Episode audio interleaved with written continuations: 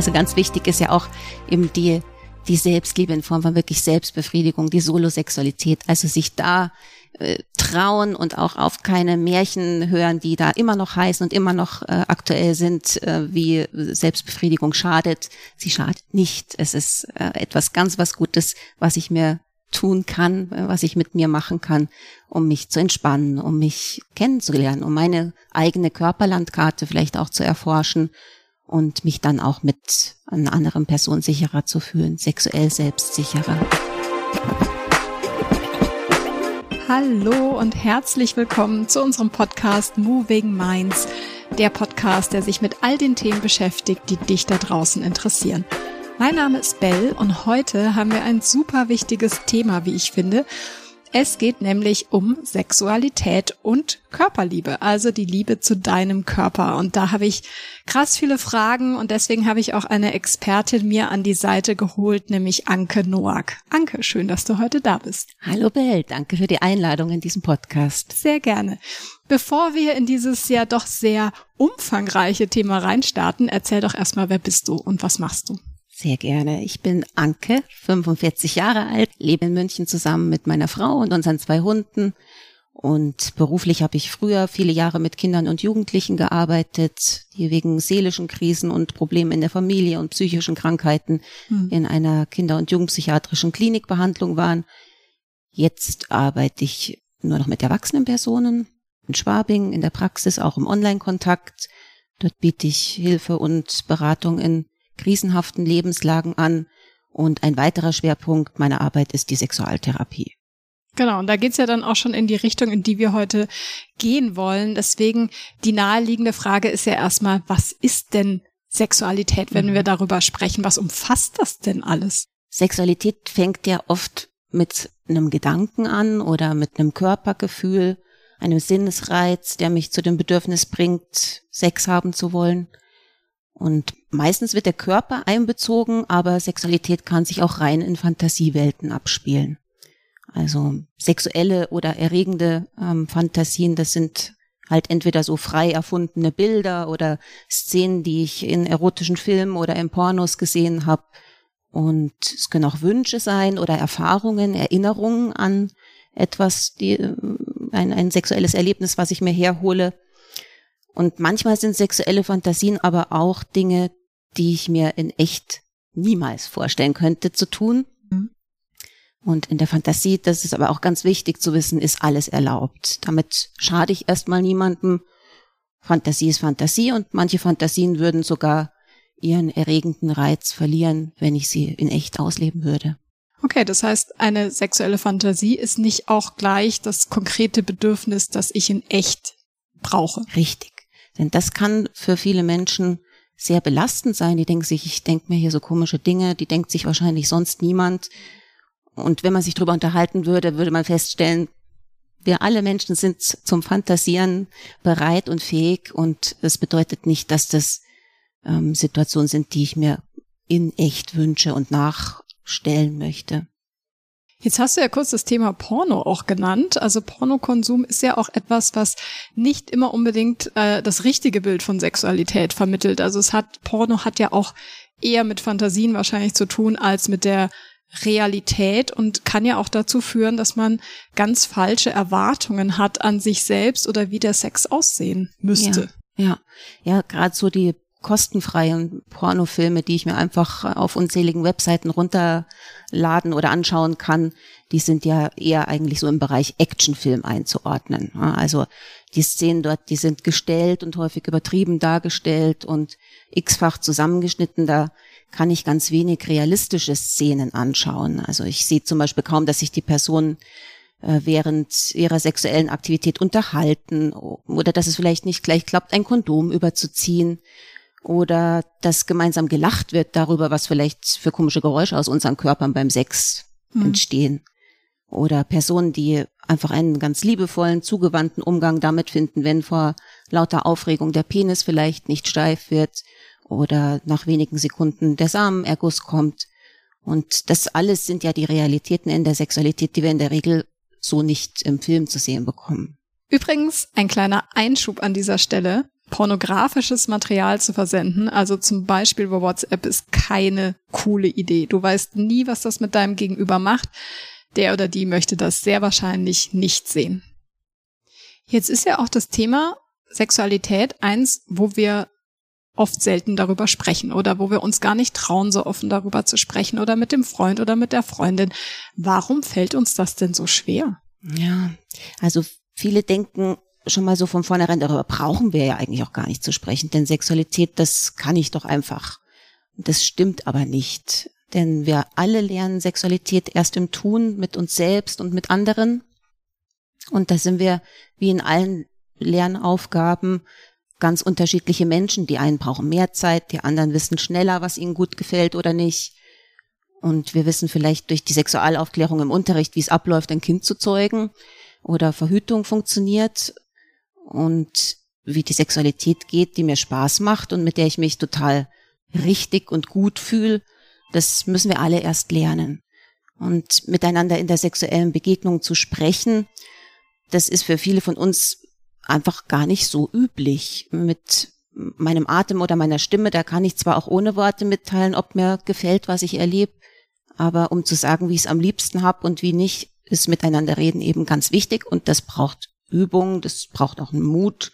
Ähm, Gerade dann braucht es auch vielleicht viel Mut, wenn es was ist, was ich nicht so gerne mitmachen möchte. Das ist ja der Punkt, was du sagst, ne? Man darf seine Wünsche äußern, man darf und sollte auf jeden Fall auch die Grenzen setzen. Also du darfst da draußen immer Nein sagen ähm, zu etwas, was du nicht machen möchtest. Du musst dich nie verpflichtet fühlen, da einfach äh, mitzugehen und all das mitzumachen. Aber dafür ist es ja umso wichtiger, oder dafür muss ich ja erstmal für mich persönlich wissen, was gefällt mir und was will ich, was will ich nicht. Wie finde ich das denn heraus? Mhm. Also zum einen ist es so, dass ich mich erstmal mir selber auch zuwenden muss. Und an der Stelle sage ich wirklich muss. Da führt eigentlich kein Weg dran vorbei. Ich kann mich nicht gleich auf einen anderen Menschen stürzen, sondern ich muss mich mit mir und meinem Körper vertraut machen, ähm, schauen, was gefällt mir, was gefällt mir nicht, wie möchte ich mich berühren, wie kann ich mir vorstellen, mich von jemand anderem berühren zu lassen. Und da gibt es einfach eine sehr, sehr wichtige Voraussetzung, um Sexualität dann auch positiv erleben zu können. Und das ist das Gefühl von Sicherheit. Das ist so ein ganz wichtiger Hinweisgeber in uns. Heißt, ich äh, spüre in mich rein und kann feststellen, ja, ich fühle mich sicher mit mir, mit meinem Körper, mit der anderen Person, an diesem Ort, zu dieser Zeit. Das bedeutet noch nicht, dass ich mich dann sexuell total sicher fühle und Aufregung darf schon sein. Aber es ist wichtig, dass ich mir Zeit nehmen kann für das, was wir sexuell vorhaben, dass ich mich mit Hilfe meiner Atmung selbst beruhigen kann, dass ich aussprechen kann, wenn ich Zeit brauche oder was Bestimmtes nicht möchte. Und dabei spielt dann auch der sogenannte Konsens eine große Rolle. Das ist jetzt mal so ein äh, Wort, was vielleicht nicht ganz geläufig ist, was aber einen wichtigen, eine wichtige Situation darstellt. Konsens heißt, ich selber bin einverstanden mit dem, was wir uns sexuell vornehmen und hole mir auch aktiv die Zustimmung meines Sexualpartners, meiner Sexualpartnerin. Bedeutet, die andere Person muss auch klar sagen können, ja, ich will das ausprobieren. Und auch Spaß dabei haben. Ne? Also das ist, glaube ich, ein ganz wichtiger Punkt, so dieses, ja. ähm, der Anspruch, ich muss immer Lust haben oder ich muss alles mitmachen, mhm. ich muss alles möglich machen oder alles mögen und Hauptsache der andere hat Spaß. Nein, du musst damit fein sein und ein bisschen Nervosität ist okay, ja, das ja. kennen wir alle, aber wenn du wirklich in deinem Magen irgendwie so ein Gefühl hast, wo sich alles zusammenzieht oder so ein Knoten oder wenn du merkst, boah, das willst du eigentlich gar nicht oder du bist noch nicht so weit, also gerade auch wenn es um das Thema erstes Mal geht oder auch grundsätzlich, ja, lass dich nicht drängen, du bist die Person, die entscheidet. Mhm, mh. Da ist es eben immer ganz wichtig, auch mich ganz ehrlich zu fragen, wie geht's mir jetzt damit? Wie geht's mir zum Beispiel damit, dass du dir jetzt einen Blowjob wünschst. Ne? Also ein Verwöhnen deines Geschlechtsteils mit meiner Zunge oder meinem Mund. Da muss ich mich wirklich fragen, möchte ich das machen und möchte ich es jetzt machen? Es kann sein, ich möchte es morgen machen, aber heute nicht. Ja. Äh, auch das äh, ist etwas, was manchmal anspruchsvoll ist für uns, ein Nein zu formulieren, weil ich vielleicht nicht so dastehen möchte als die, die dann nichts mitmacht oder der, der für nichts zu gewinnen ist es kann sein, mir geht's heute und hier so und morgen kann ich das schon wieder anders bewerten. Morgen habe ich vielleicht irgendwie besser geschlafen oder bin offener, neugieriger Und das ist eben das, was sich auch während einer gemeinsamen sexuellen Aktivität auch immer wieder verändern kann. Also vielleicht merke ich ja dann, ich habe erstmal Ja gesagt und im sexuellen Tun, nee, nee, das gefällt mir jetzt irgendwie doch nicht oder ich bin heute und hier nicht in der Stimmung dazu, dann darf ich mich auch jederzeit neu entscheiden, indem ich sage, Moment mal, ich weiß gerade gar nicht, ob ich das mag, lasst uns bitte mal langsam angehen. Genau, also dieses finde ich ganz wichtig, ich darf mich umentscheiden. Ne? Also vielleicht sage ich erstmal, ja, lass uns das ausprobieren, ich mache das jetzt mal mit, aber wenn ich dann merke, nee, das ist es nicht, dann darf ich jederzeit Nein sagen und es darf dich da auch keiner zu irgendwas drängen. Ähm, jetzt haben wir ja auch so ein bisschen das Thema Körperliebe schon äh, angekündigt heute. Was hat denn Körperliebe mit Sexualität zu tun? Ist es denn wichtig, dass ich mich liebe, um Sex zu haben? Ja, also Vielleicht muss ich mich auch nicht unbedingt immer gleich total lieben, aber zumindest annehmen, so wie ich bin. Das bedeutet eigentlich dann auch im Endeffekt nach hinten raus auch wieder, ich liebe mich. Denn da habe ich keinen Bezug zu meinem Körper, dann kann ich nur schwer wissen, was ich mir ja sexuell überhaupt wünsche. Und wenn ich meinen Körper und mein Geschlecht nur wenig spüren kann oder ablehne, dann fällt es mir meistens auch schwer zu erkennen, was ich nicht mag und so meine Grenzen dann auch ähm, festzustellen. Und wenn ich mich gut mit mir und meinem Körper fühle und meine sexuellen Vorlieben kenne und dafür Worte habe, dann trage ich auch zu einer Situation bei, in der sich auch die andere Person, mit der ich sexuell aktiv werden möchte, sicherer fühlen kann.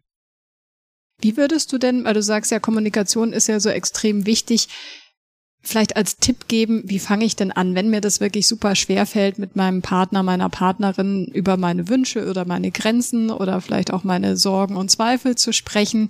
Wie mache ich das denn am besten, wenn ich mich da schwer tue? Mhm.